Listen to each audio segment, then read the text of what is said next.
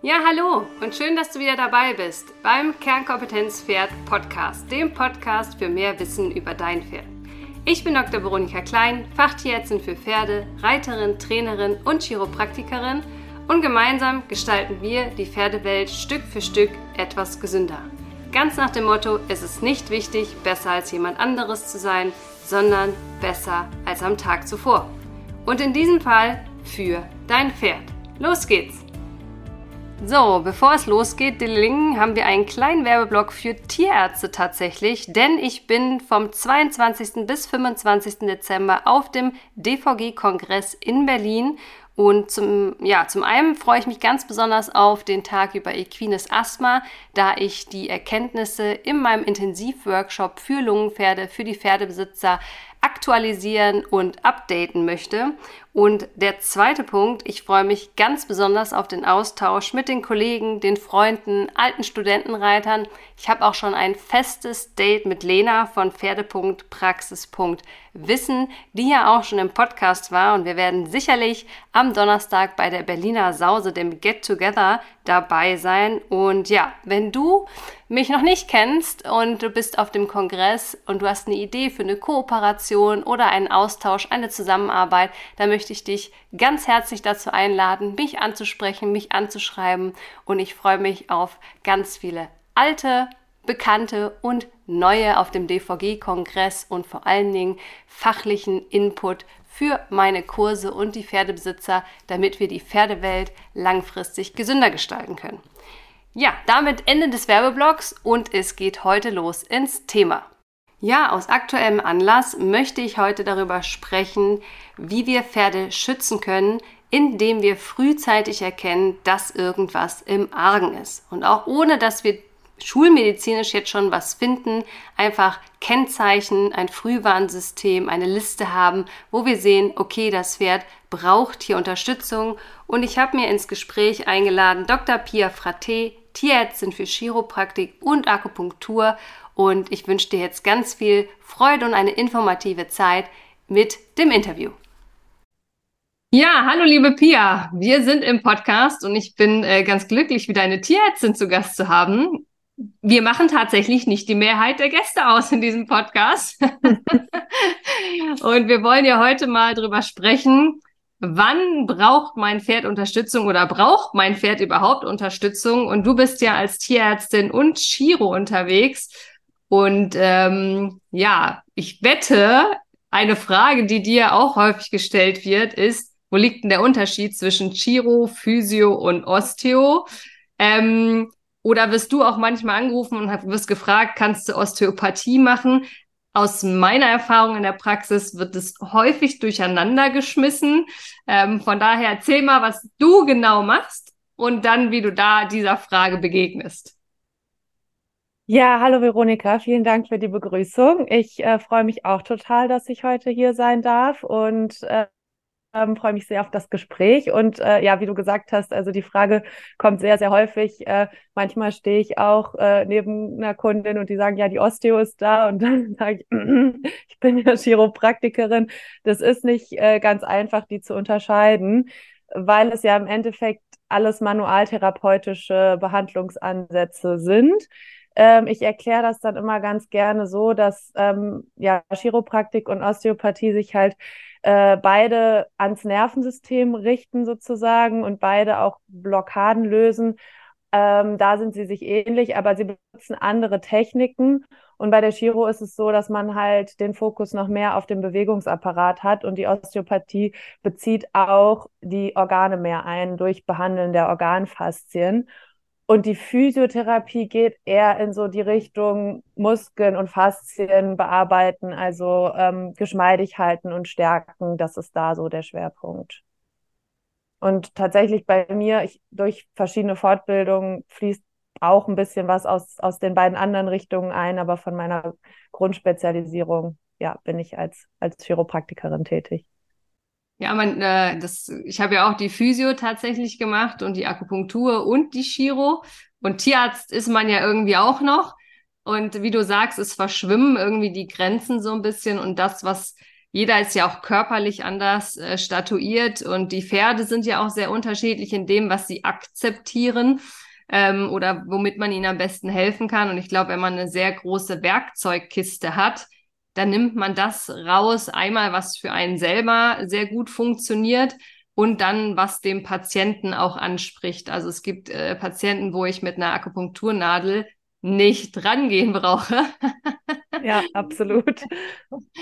Also diese, dieser Werkzeugkoffer, den man dann mit sich äh, bringt, wenn man so viele Jahre unterwegs ist, ist, glaube ich, ein großer Vorteil für den Patienten, weil man eben auswählen kann, was jetzt für diese Situation das Beste ist. Ähm, und dann ist es am Ende gar nicht mehr so wichtig, ob man Chiro, Physio oder Osteo macht, aus meiner Sicht. Da mag es andere Ansichten geben, aber am Ende steht, glaube ich, das gleiche Ergebnis hinten an. Aber die Wege, wie du sagst, die Techniken sind eben sehr, sehr unterschiedlich. Also die, die Frage, wen soll ich denn jetzt holen, finde ich persönlich immer schwer zu, zu beantworten, ähm, weil es kommt immer natürlich auf die äh, individuelle Person und das Pferd an. Ähm, und ich glaube, da äh, gibt es jetzt nicht die goldene Lösung. Du sagst, du musst für das Problem immer den Osteo holen oder immer die Physio holen. Ähm, was sind da deine Erfahrungen zu? Also das sehe ich total ähnlich und ich glaube, oder was ich immer gerne Menschen an die Hand gebe, die mich das fragen, ist, ich würde versuchen, einen Therapeuten, eine Therapeutin zu finden, die gut qualifiziert ist ähm, und der man persönlich vertraut und wo man Zugang hat, weil ich kann ja auch nicht vom Telefon oder von einem Video vorher immer genau sagen, was ist jetzt das Problem von dem Pferd. Ich muss das auch erstmal richtig sehen und anfassen und dann stelle ich vielleicht auch fest, okay, äh, ich kann hier helfen oder auch durch das Erfragen der Vorgeschichte oder ich merke, boah, nee, ich glaube, hier sind vielleicht noch zwei, drei andere Aspekte, äh, wo das vielleicht auch nochmal haustierärztlich untersucht werden muss, das Pferd oder so. Das merkt man dann ja auch in der Behandlung. Also pauschal vorher das zu sagen, welche Technik jetzt genau die richtige ist, ist schwierig. Ich glaube, es ist wichtig, dass man wirklich jemanden findet, der ja einfach qualifiziert ausgebildet ist, ähm, wo man ein gutes Gefühl hat, wo es auch passt zwischen Pferd und Therapeutin. Das ist ja auch nicht immer so äh, gegeben. Und ähm, dann muss man sich da so ein bisschen ranarbeiten, welche Richtung jetzt die richtige ist. Wie du auch gesagt hast, flexibel gucken, was kann man mit dem Pferd überhaupt machen, was lässt es zu und ähm, ja, genau. Ja, gerade was du sagst, diese persönliche Komponente, ob man miteinander in Resonanz geht, ist, glaube ich, gerade bei der Tierbehandlung auch super wichtig, weil das Pferd es halt merkt, wie der Besitzer und der Tierarzt miteinander agieren. Und ähm, wenn man jetzt sich mal persönlich anguckt, wir gehen ja auch nicht zu einem Arzt, nehmen wir den Frauenarzt, wo wir uns irgendwie unwohl fühlen, sondern da geht es ja neben der fachlichen Komponente auch immer um die persönliche Komponente. Ja. Und wie gesagt, das Pferd merkt das und dementsprechend ähm, reagieren die auch. Ich glaube, wenn man sein Pferd gut lesen kann, äh, zeigt das Pferd auch relativ schnell, ob denn der Gewählte dann auch mit weiterarbeiten soll. ja, sehe ich auch so. Ja, wir wollen ja heute vor allen Dingen größtenteils drüber sprechen. Wir hatten ja auch wieder turbulente Zeiten, was äh, die Pferdewelt angeht und die kritische Frage, darf ich mein Pferd reiten? Und deswegen wollen wir heute insbesondere davon mal ein bisschen weggehen, aber wir wollen insbesondere darüber sprechen, wann braucht denn mein Pferd Unterstützung oder wie erkenne ich frühzeitig, dass mein Pferd jetzt Unterstützung braucht.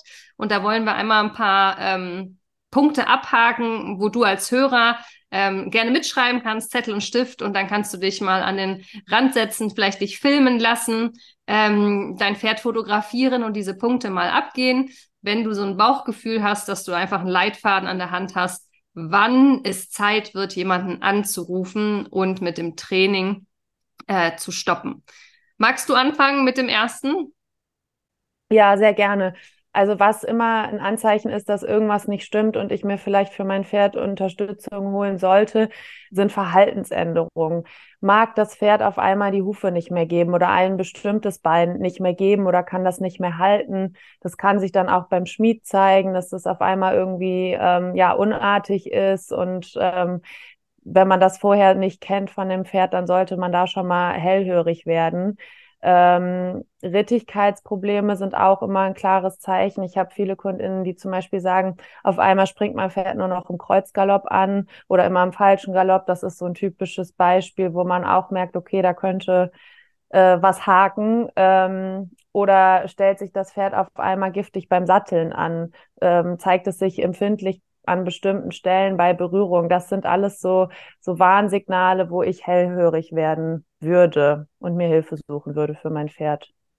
Ja, das ist auch so ein Grundsatz, den ich immer sage. Wenn es anders ist als gestern, dann muss die Alarmlang Alarmlampe angehen. Auch wenn außen herum alle sagen, na ja, das macht man halt mal so, das, das ist ja mhm. jetzt nicht so schlimm. Äh, mag ja sein, dass das gerade nicht so schlimm ist, aber es ist faktisch etwas, was gestern noch nicht so war. Also nehme ich es ernst. Ich schreibe es zumindest mal irgendwo auf in meinen Kalender, damit man das auch retrospektiv nachvollziehen kann, so eine Verhaltensveränderung. Ich sage mal, wenn links anders ist als rechts oder hinten anders ist als vorne, also alles diese Andersartigkeiten, ähm, das ist definitiv was, wo ich auch sage, rote, rote Lampe. Auf der anderen Seite, was ich als Gegenpol sehe, ist, dass wir Pferde haben, die ein bestimmtes Verhalten schon sehr lange zeigen und dann diese, die Idee in dem Kopf kommt zu sagen, das hat der halt schon immer gemacht. So ist der halt, ne? Können wir Menschen ja auch gut sagen, so bin ich halt ist immer so die Frage, ne? Glaubenssätze und so, das ist jetzt beim Pferd nicht der Fall, aber wenn wir das Pferd angucken, gibt es natürlich auch einfach so standardisierte Verhalten, die wir beim Pferd beobachten können. Ähm, wer das ja sehr ähm, effizient aufgearbeitet hat und da ja auch einen Katalog zugemacht hat, ist äh, Dr. Sue Dyson. Sie hat ja dieses Reitpferde-Schmerzetogramm entwickelt. Also da ähm, verlinke ich euch in den Show Notes auch gerne mal das Video. Die haben so Handy-Bilder, äh, die man sich angucken kann. Also auch wenn das Verhalten schon sehr lange so ist, kann, muss es nicht heißen, dass es normal ist. Wollen wir es mal so ausdrücken. Das ist äh, definitiv, ähm, ja, das sind so die zwei Punkte, die mir auch zur Verhaltensveränderung einfällt. Was viel einfacher ist, ist, glaube ich, so ähm, Trauma, Verletzungen, äh, Lahmheiten. Was würde dir da so einfallen, sage ich jetzt mal, oder gerade aus Physio-Chiro-Sicht, ähm, braucht es nach einer Verletzung äh, einen, einen Termin?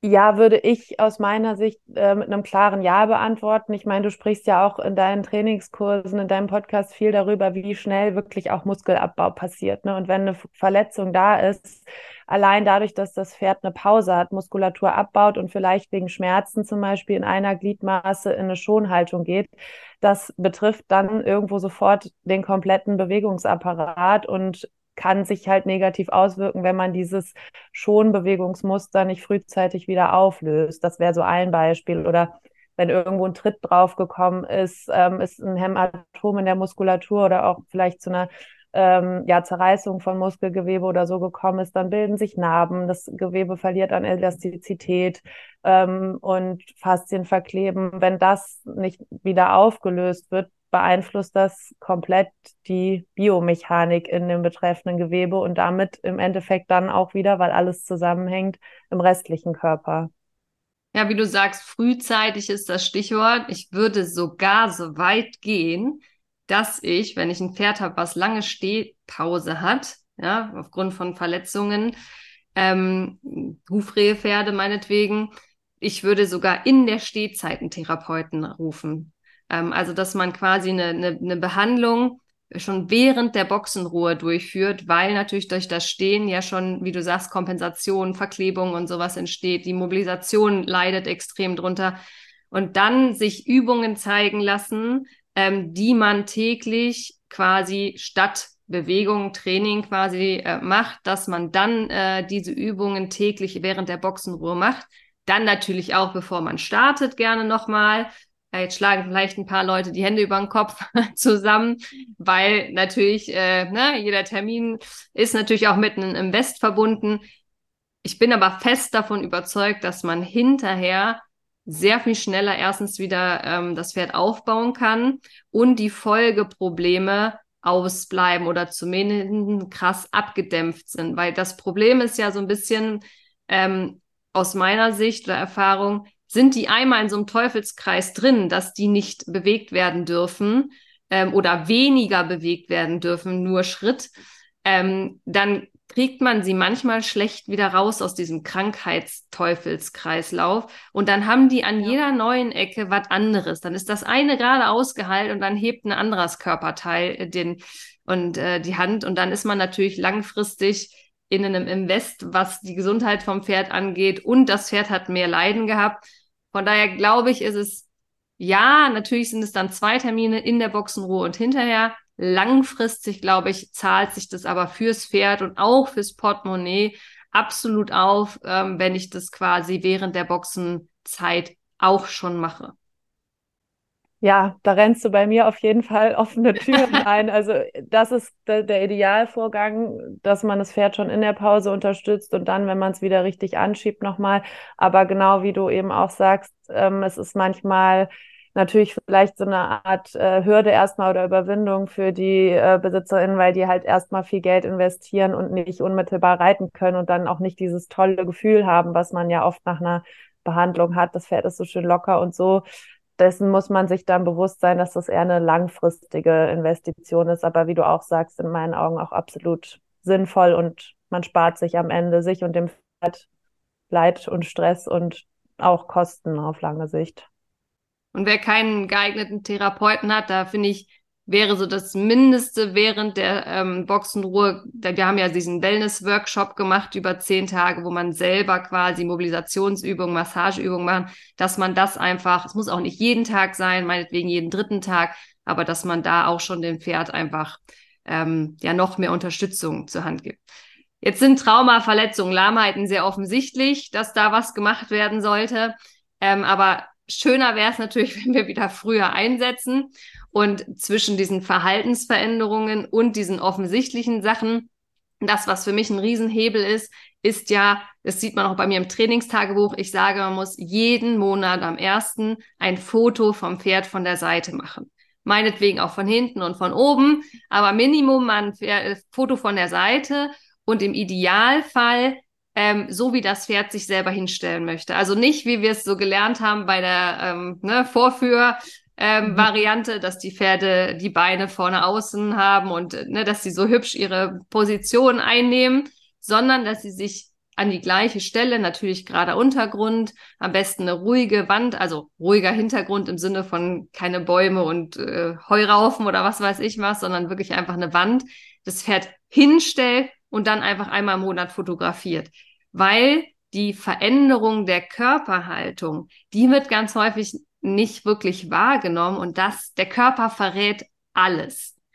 Aus meiner Sicht. Ja, ja. Da muss ich noch nicht mal so viel Anamnese hören, aber es verrät sehr viel. Was siehst du am häufigsten, wenn du so Pferde vom Exterieur anschaust? Also was ich tatsächlich, was mir sehr oft begegnet, weil es viele Pferde gibt, die keine gestärkte oder wirklich intakte Rumpfträgerfunktion haben, sind ähm, Schwächen in der Vorhand. Und das sieht man zum Beispiel wunderbar, auch wie du gesagt hast, auf diesem seitlichen äh, Foto daran, dass die hinter äh, die Vorderbeine rückständig sind. Also die sind nicht in einem rechten Winkel gerade runter sozusagen ähm, auf die Erde, sondern die sind eher einen Ticken weiter zurück. Ähm, das kann daher kommen, dass das Pferd die Beine quasi, die Vorderbeine an den ähm, Brustkorb klemmt, um sich zu stützen, um sich zu stabilisieren, weil die Muskeln im Rumpf, die eigentlich dafür zuständig sind, nicht so stark äh, ausgeprägt und kräftig sind und funktional, wie das idealerweise der Fall wäre.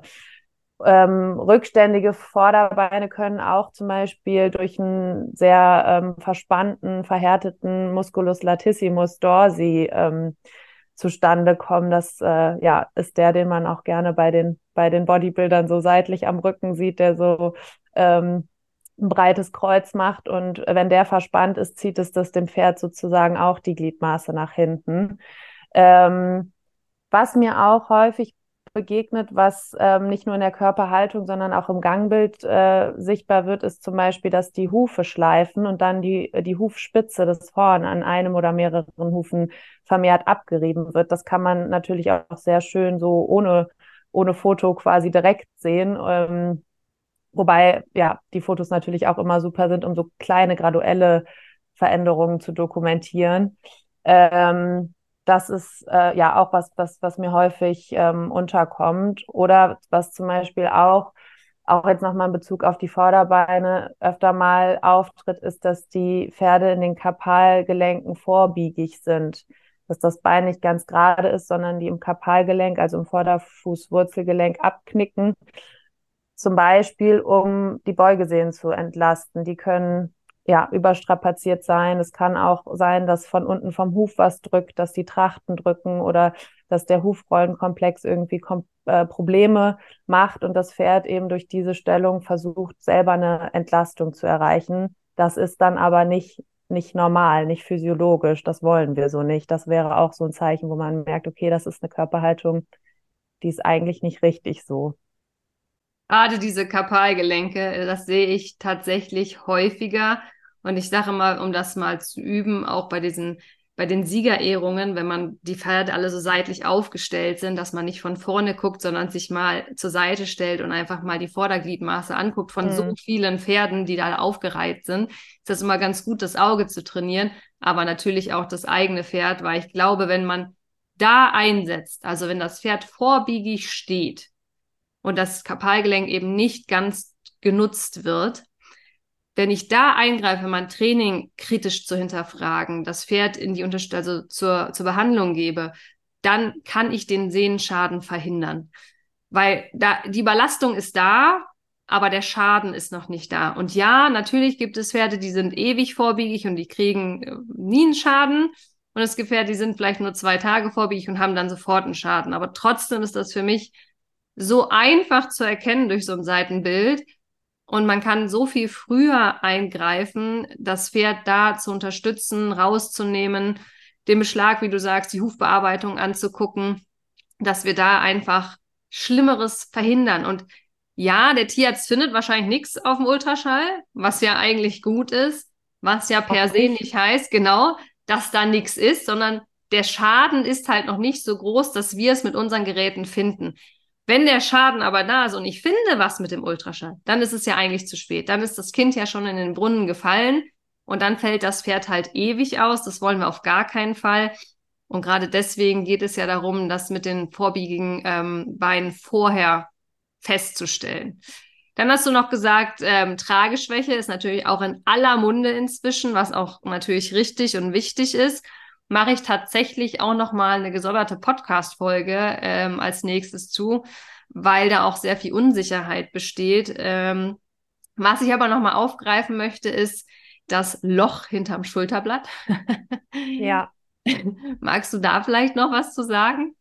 Ja, gut, dass du das ansprichst. Genau, das ähm, das kann auch in Zusammenhang mit so einer äh, Trageschwäche stehen, weil das Pferd insgesamt dann, wenn das der Fall ist, im Brustkorb absinkt. Also der Brustkorb sinkt zwischen den Schulterblättern nach unten ab und dadurch haben wir ein optisches Loch hinter dem Schulterblatt. Ähm, das kann Viele tatsächlich. Glauben, ja, dass das der Trapezius ist, der atrophiert ist. Und ich denke, ja.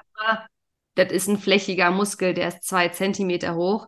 Ja, der kann auch atrophieren, aber wie du sagst, Ur, also das, was da Grund drunter liegt, ist halt eigentlich diese Trageschwäche mit dem Absinken und eben nicht nur dieser Muskel. Und die konzentrieren sich dann so oft darauf, diesen Trapezmuskel aufzutrainieren. Dann hat er vielleicht einen statt zwei, also zwei Zentimeter. Aber das ist ja nicht das Grundproblem. Also da dieses Loch nochmal ähm, anders zu bewerten, sage ich mal. Ja, genau, das wollte ich nämlich auch gerade sagen. Eine, ähm, durch einen komplett falsch sitzenden, drückenden Sattel kann Muskulatur natürlich atrophieren, aber das muss dann schon sehr klemmen. Und wie du gesagt hast, das ist nicht so, dass 99 Prozent der Fälle der Sattel so arg klemmt, dass dieser Muskel sich nicht vernünftig entwickeln kann, sondern dass es tatsächlich in der Mehrheit einfach eine nicht korrekte Körperhaltung, eine nicht korrekte Getragenheit im Rumpf ist, die dieses ähm, optische Loch äh, ja, verursacht und nicht fehlende Muskelmasse in dem Sinne. Was man ja auch schön sieht, wenn man Pferde viel fotografiert, dass man quasi den Verlauf wieder hat, weil ich finde, wenn man selber jeden Tag guckt, wird man so ein bisschen betriebsblind. Und wenn ich dann manchmal ja, als Therapeutin komme, dann denke ich mir, oh, da ist schon einiges im Argen, aber wenn man das jeden Tag progressiv hat schlechter werden sehen, ist halt der Blick so anders. Also wir sehen zwar das Gleiche, aber wir interpretieren es halt so unterschiedlich. Ja, ja, es wird zur Normalität, ne? Und äh, ja, Betriebsblindheit, wie du gesagt hast, ähm, wenn man jeden Tag drauf guckt, sieht man eben auch kleinere Veränderungen, nicht mehr so deutlich wie eine Person, die ganz neu ins Bild reinkommt und äh, ja, das zum ersten Mal bewertet, das Körperbild des Pferdes. Das heißt, wir haben einmal Verhaltensveränderungen gehabt, dann haben wir Traumaverletzungen und Lahmheiten, dann jetzt das große Thema Exterieurveränderungen, gibt natürlich noch mehr, aber so als Idee hatten wir die Hufe ordentlich angucken, ähm, die Kapalgelenke und das rückständige ähm, Vorderbein.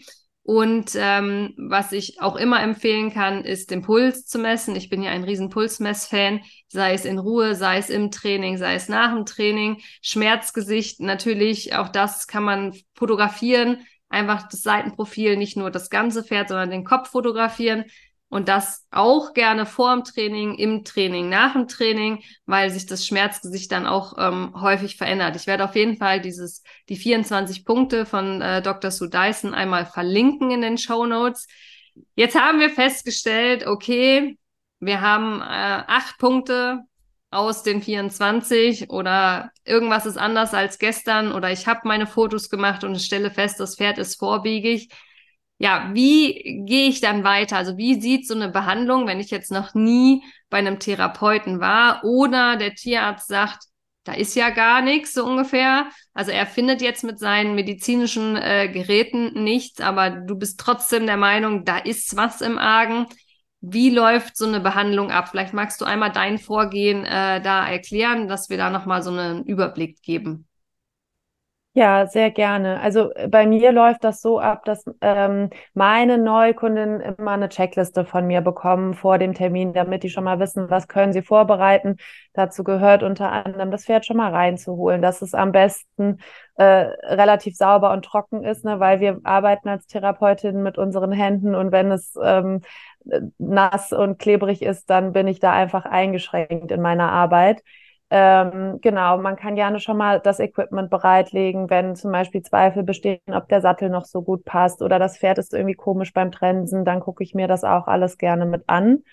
Ähm, ja, das wäre so die Vorbereitung sozusagen. Und ähm, wenn ich dann vor Ort bin, läuft es so ab, dass ich erstmal mit Besitzerinnen spreche, ähm, mir die Vorgeschichte vom Pferd erzählen lasse, überhaupt frage, warum sehen wir uns heute? Gibt es ein richtiges akutes Problem? Ähm, soll das erst einfach ein Routine-Check-up sein? Ist das Pferd schon mal vorbehandelt? Und ähm, genau, wenn ich quasi dieses ganze, die ganzen Informationen, Vorinformationen gesammelt habe, dann schaue ich mir das Pferd in Bewegung an an der Hand und an der Longe, auf hartem und weichem Boden, weil das sind alles unterschiedliche Faktoren, die mir verschiedene Informationen über das Gangbild geben. Ähm, das ist sozusagen dann die, die optische Untersuchung und dann fange ich mit meinen Händen an und taste das Pferd von oben bis unten durch und schaue eben, finde ich irgendwo Stellen, die sich nicht ordentlich bewegen, wo Verhärtungen sind, gibt es schmerzhafte Stellen ähm, und alles, was ich finde, wird auch eigentlich unmittelbar dann direkt gelöst, manuell, seien es verklebte Faszien oder Gelenke, die, die eingeschränkt sind in ihrer Beweglichkeit. Und ähm, genau, so arbeite ich mich einmal von hinten nach vorne durchs Pferd und im Abschluss an die Behandlung gibt es dann bei mir eigentlich auch immer noch eine Akupunktur. Damit ähm, also man, ich mache das so ein bisschen zweigleisig, kann man zum einen einfach sehr schön lokal Muskelverspannungen bearbeiten. Stichwort wäre da auch nochmal Dry Needling, wo man gezielt Triggerpunkte bearbeitet. Oder man macht es ein bisschen mehr äh, Richtung TCM, traditionelle chinesische Medizin, wo da dann mehr darauf abgezielt wird, ähm, Energieleitbahnen frei zu machen und so den, den Energiefluss im Körper des Pferdes ähm, zu verbessern wie du auch gesagt hast, nicht jedes Pferd toleriert die Nadeln. Ähm, das äh, ja, variiere ich dann auch immer ein bisschen, ob das bei dem jeweiligen Patienten gerade geht oder nicht. Ähm, manchmal habe ich auch das Gefühl, das ist vielleicht für den ersten Termin zu viel. Das wird dann immer individuell abgestimmt. Und genau, im Anschluss gibt's von mir dann ein Protokoll, das äh, bekommt die Besitzerin per E-Mail zugeschickt. Ähm, da steht alles drin, was ich gefunden habe, was wir besprochen haben. Ich mache eigentlich für jedes Pferd ein bestimmtes Übungsprogramm, weil, wie du ja auch schon gesagt hast, das können die Leute einfach selber machen und das ist Gold wert. Ähm, nicht nur in Stehphasen, sondern eben auch so zur Unterstützung fürs Training ähm, weil ich kann ja nicht alle zwei Wochen kommen und die, ja, den Leuten was Werkzeug an die Hand zu geben, wie sie selber ihrem Pferd was Gutes und das weiterbringen können, ist, äh, finde ich, einen super wichtigen Punkt auch meiner Arbeit. Genau. Und dann darf das äh, Pferd gerne nach der Behandlung nochmal 10, 15 Minuten spazieren gehen. Und dann sind die meisten auch ziemlich, ziemlich groggy und haben erstmal genug für den Tag. Ja, der Therapeut merkt, ob man seine Hausaufgaben gemacht hat oder nicht, Absolut. nicht wahr? ja, ja, das ist sehr, sehr, sehr sichtbar. Also das Pferd verletzt. Wir wollen ja auch nicht das Pferd immer nur aus dem Tal holen. Wir würden es ja eigentlich gern verbessern. Ja, und, stabil äh, halten. Genau. Und wenn man immer erst gerufen wird, wenn es quasi schlechter geworden ist, dann schaffen wir immer wieder das Plateau, aber halt nie raus. Und wenn man seine Hausaufgaben macht, dann ist meine Erfahrung, dann bewegen wir uns immer weiter in, in, in die Verbesserung fürs Wohlbefinden, für die Beweglichkeit des Körpers. Ähm, von daher, du hattest noch einmal im Vorgespräch haben wir darüber gesprochen, über die Erstverschlechterung. Ich weise darauf auch immer hin. Ja, ja, guter Punkt, genau. Das ähm, bespreche ich auch immer. Also zum einen kann, ja, viele nennen das Muskelkater, kann so eine Art Müdigkeit, Steifheit und so weiter an den Tagen nach der Behandlung entstehen, wo die Tiere das einfach verarbeiten müssen, den Input, den sie bekommen haben. Es kann aber wirklich ähm, auch sein, dass es mal eine Woche lang das Pferd richtig komisch läuft. Das habe ich tatsächlich gar nicht so selten. Gerade bei, bei Erstbehandlungen, bei Pferden, die das noch gar nicht kennen oder schon sehr lange auch ein Problem haben ähm, wenn man dann diese Kompensationsmuster löst, muss der Körper sich erstmal wieder zurechtwursteln. Und das kann sein, dass das Gangbild dann erstmal schlechter ist am Anfang. Da darf man aber entspannt bleiben und muss äh, nicht in Panik verfallen. Das sage ich meinen Kundinnen auch immer. Erstmal abwarten, das Ganze beruhigen. Ähm, das ruckelt sich wieder zurecht. Das Tier braucht dann einfach nur einen Moment. Worauf ich auch tatsächlich oft hinweise, ist, dass wenn so ein bisschen unklare Lahmheiten darunter eventuell stecken, dass dadurch, dass man die Kompensation wegnimmt, dass die Lahmheit am nächsten Tag plötzlich extrem sichtbar ist. Dann haben wir ja auch eine Verschlechterung. Das wäre aber keine Erstverschlechterung im Sinne von der Körper verarbeitet, sondern dann habe ich freigelegt das Problem, was eigentlich drunter lag. Ähm, und dann äh, sage ich immer, wenn man unsicher ist, ist es eine Erstverschlechterung durch die Behandlung oder haben wir die Kompensation weggenommen und jetzt ist die Lahmheit deutlich sichtbar. Dann bitte unbedingt anrufen, weil ist die Lahmheit sichtbar geworden, müssen wir natürlich die Gliedmaße behandeln, weil ansonsten kommt die Kompensation wieder und wir bewegen uns immer im Kreis. Ähm, von daher gerade so Verschlechterung im Nachgang immer noch mal mit dem Therapeuten äh, sonst auch besprechen, wenn man sich unsicher ist. Aber das finde ich einen super wichtigen Punkt, das immer anzusprechen, weil wenn man das nicht erwartet und man kommt am nächsten Tag in den Stall, ist es einfach ähm, eine sehr unangenehme Situation. Ja. Jetzt ist das alles sehr theoretisch. Jetzt wollen wir einmal in ein Fallbeispiel reingehen, haben wir uns ja überlegt, damit wir nochmal ähm, genau eine Geschichte aus dem Alltag ähm, rausarbeiten. Von daher erzähl doch gern mal eine von deinen Fällen aus der letzten Woche, meinetwegen, ähm, was so der Klassiker ist, wo vielleicht auch die Besitzer mal unsicher waren, ist es überhaupt richtig, was muss ich tun? Ja, gut gemeinte Ratschläge von allen Seiten. Ähm, welche Schritte geht man, wenn man dann so einen Fall bekommt? Ähm, ja, ich habe da eigentlich einen ganz ähm, exemplarischen Fall im Kopf zu. Das war ein Pony, was schon sehr lange bei seiner Besitzerin war und dementsprechend, ja, kennen die beiden sich sehr gut und das wurde immer bewegungsunlustiger. Nicht nur beim Reiten in der Arbeit, sondern der Besitzerin ist auch aufgefallen, dass es sogar nicht mehr auf die Weide galoppieren wollte und das äh, ist ihr sehr komisch vorgekommen und hat ihr Sorgen gemacht. Und sie hatte auch das Gefühl generell, dass es ihrem Pony einfach nicht mehr gut geht, dass das irgendwie unzufrieden wirkt und auch ein Schmerzgesicht zeigt, äh, was, was du ja eben auch schon angesprochen hast, ne, mit den gekräuselten Nüstern, mit einer angespannten Maulfalte und so weiter. Und ähm, sie hatte dann tatsächlich auch schon die Haustierärztin da. Die hat ähm, jetzt keine umfassende Lahmheitsuntersuchung in dem Sinne gemacht, weil das Pferd nicht klar lahm auf einem Bein war. hat mal für fünf Tage ein Schmerzmittel abgegeben und gesagt, wir beobachten das und gucken. Und ähm, es war aber so, dass nach diesen fünf Tagen und auch, also sowohl unter dem Schmerzmittel als auch im Nachgang, das Pony eigentlich keine Verbesserung zeigte. Und ähm, ja, die Besitzerin aber einfach dieses Bauchgefühl hatte, hier stimmt irgendwas nicht, wo wir ja auch schon drüber gesprochen haben. Und ich denke, genau wie du, dass man das ernst nehmen sollte. Und die hat sich tatsächlich dann eben auf eigene Faust informiert, okay, was kann ich abseits der Schulmedizin noch machen und hat sich bei mir gemeldet. Und ähm, ja, als ich mir das Pony angeguckt habe, konnte ich ihr nur zustimmen. Das hat für mich sehr, sehr introvertiert, sehr traurig ähm, gewirkt, war absolut steif. Also schon im Schritt sichtbar, dass da gar kein dynamischer Bewegungsfluss in diesem Körper eigentlich möglich war. Und ähm, genau, das ähm, ja, habe ich dann behandelt, so wie ich das eben kurz um, umrissen habe. Und es war eben ganz deutlich, dass man wahnsinnige Verspannungen im, im ganzen Schultergürtel auf beiden Seiten hatte. Ähm, die Halswirbelsäule war extrem fest und blockiert. Und ähm, was mir dann so aufgefallen ist, es war auch ein älteres Pony, ähm, dass ich so ein bisschen die Sorge oder den Verdacht hatte, dass dieses Pony vielleicht schon mal ein Rehegeschehen durchlebt hat in der Vergangenheit, was nicht so richtig aufgefallen ist, weil es nicht ganz klar stockenlahm war und dass dann eben durch diese Schmerzen in den Hufen eine Schonhaltung eingenommen wurde, ähm, was eben dazu geführt hat, dass sich komplett ja die Vorhand verspannt hat, die Halsbasis fest wurde und ähm, dann am Ende irgendwie gar nichts mehr ging und das sich eigentlich gar nicht mehr bewegen mochte, weil es da so drin gesteckt hat. Und ähm, ja, genau. Dementsprechend habe ich das äh, an dem Tag eben manualtherapeutisch behandelt und habe der Besitzerin aber auch mitgegeben, dass ich das nochmal abklären lassen würde, ob vielleicht auch eine hormonelle Erkrankung äh, wie das Cushing darunter äh, steckt, was ja Pferde anfälliger macht für eine Hufrehe,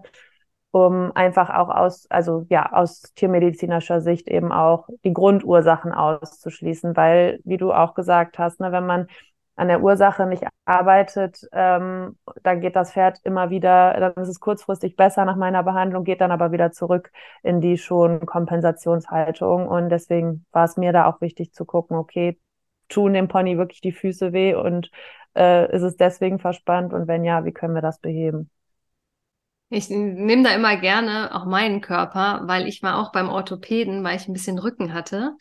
Und dann sagte der zu mir, beugen Sie sich mal nach vorne. Und ich bin relativ sportlich. Ich mache ja relativ Sport. Und ich komme Tatsache mit meinen Handflächen auf dem Boden, auch wenn meine Beine gerade sind. Ja, also so beweglich bin ich wohl noch. Und dann guckte er so und sagte, ist doch alles super bei Ihnen. Sie sind doch top beweglich. Ich sehe da keine Einschränkungen und auf Wiedersehen so ungefähr. Und ich dachte, ja, wenn ich mich hier in dem Wartezimmer angucke, im Vergleich zum Rest der hier, so Ü80, werde ich wohl überdurchschnittlich beweglich sein. Und schulmedizinisch wird er in Anführungsstrichen nichts finden. Aber das bedeutet ja trotzdem nicht, dass ich nichts habe. Ich hatte ja Schmerzen, das ließ sich ja nun nicht schönreden. Und dann bin ich halt auch weitergelaufen und bin dann äh, einfach auf eigene Kosten zur Physio gegangen. Ähm, und natürlich haben wir dann daran gearbeitet, andere sportliche Übungen auch gemacht und zack war es halt weg. Und ich, für mich hat es unglaublich viel Lebensqualität gebracht, dass ich diesen nicht schulmedizinischen Defekt, aber sehr wohl Schmerz in meinem Körper beseitigen konnte. Und das finde ich, kann man wirklich mal sehr gut übertragen aufs Pferd, weil auch wenn der, wenn wir schulmedizinisch nichts finden, kann da ein Unwohlfühlen oder eine Verspannung oder ein Schmerz sein, ähm, wo aber der Orthopäde eben nicht den Fokus drauf hatte, weil alle anderen Fälle, die er sonst so sieht, halt sehr viel schlechter sind als das, was ich so an den Tag gelegt hatte. Ähm, von daher muti oder ja, möchte ich wirklich da jeden motivieren, ähm, trotzdem dann sich Unterstützung zu suchen. Ich hoffe, ihr habt jetzt auf jeden Fall Ideen bekommen, worauf ihr achten könnt. Wie gesagt, wir können es gerne nochmal ähm, wiederholen. Die Verhaltensveränderungen, wenn ihr grundsätzlich Trauma, Verletzungen und Lahmheiten hatten, macht das Foto und beobachtet die Exterieurveränderungen. Schaut euch das Schmerzgesicht und super gerne ähm, von Dr. Sue Dyson das Reitpferde-Schmerzetogramm da. Und wenn du hochmotiviert bist, kannst du natürlich auch die Pulsmessung dazu nehmen, gerade so linke Hand, rechte Hand Vergleich. Da sieht man es tatsächlich gerade in den Wendungen, dass die, der Puls höher geht, wenn ich Probleme in den unteren Gliedmaßen habe. Kann man eigentlich sehr schön dann schwarz auf weiß festhalten, wie es eigentlich sozusagen ist. Und wenn man eine Grundlage hat, auf der man dann jemanden ruft, ist man, glaube ich, sehr viel souveräner und sicherer in seiner Entscheidung, es auch wirklich zu tun und dann umzusetzen und lässt sich eben nicht wie so ein Fähnchen in der Wind von dem Nächsten, der kommt, der dann sagt, na ja, ist doch alles nicht so schlimm. Ja, aber soll ja auch nicht schlimmer werden. und von daher vielen Dank, dass du uns äh, Einblicke gegeben hast in deine tägliche Praxis. Ähm, für die, die dich gerne anrufen wollen, sag doch noch mal kurz, weil wir sind hier ja international im Podcast und ich glaube, nach USA wirst du nicht fliegen. Wo also wohnst? wenn mich jemand einfliegen möchte, gerne, aber standardmäßig nicht. Standardmäßig nicht.